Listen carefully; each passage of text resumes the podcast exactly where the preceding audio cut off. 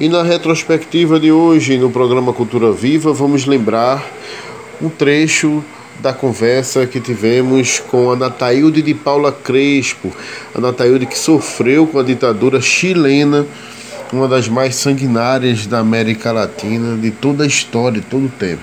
Nos estúdios da Camará, além da Nataílde, o Joaquim Cavalcante, o Nivaldo Nascimento.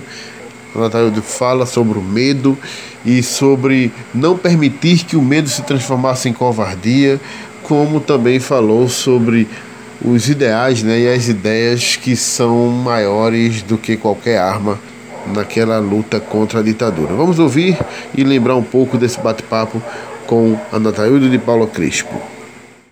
Enfim, no Estado Nacional, certo? Esse fuzilamento era simulado, certo? Eu pensava que realmente ia morrer e procurei ser o mais digna possível nas circunstâncias, porque medo a gente tem. Medo é um sentimento humano e quem disser que não tem medo está mentindo. Exatamente. Tem medo Ah, sim. claro o tem. importante é não permitir que o medo se transforme em covardia. É.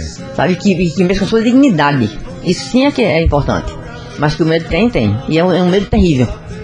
né? Aí depois colocaram, colocaram o nome no ônibus, aí sentei assim na janela lá, um homem enorme junto de mim, um policial com uma metralhadora aqui na minha. Assim, na costela, não podia respirar, praticamente, porque enfiava assim a arma aqui, sabe? Na, assim, na, na, no meu- uma covardia sem fim, uma coisa absurda. É pra nada, sabe? E de uma mulher sozinha, sem arma, sem nada, quer dizer, isso é.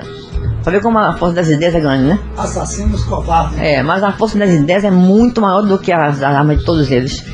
O que nos mantém vivo até hoje e nos manterá sempre é a nossa consciência de que nós estamos no caminho certo. Sabe? De que nós pensamos certo, de que nós somos socialistas e você até o fim. Sabe? Meus filhos também, os netos também, e por aí vamos. Então, É, é por aí que, se- que se vai. A, a força, a força da- da- das ideias é muito maior do que a força de qualquer canhão, de qualquer arma, de qualquer avião bombardeando tudo.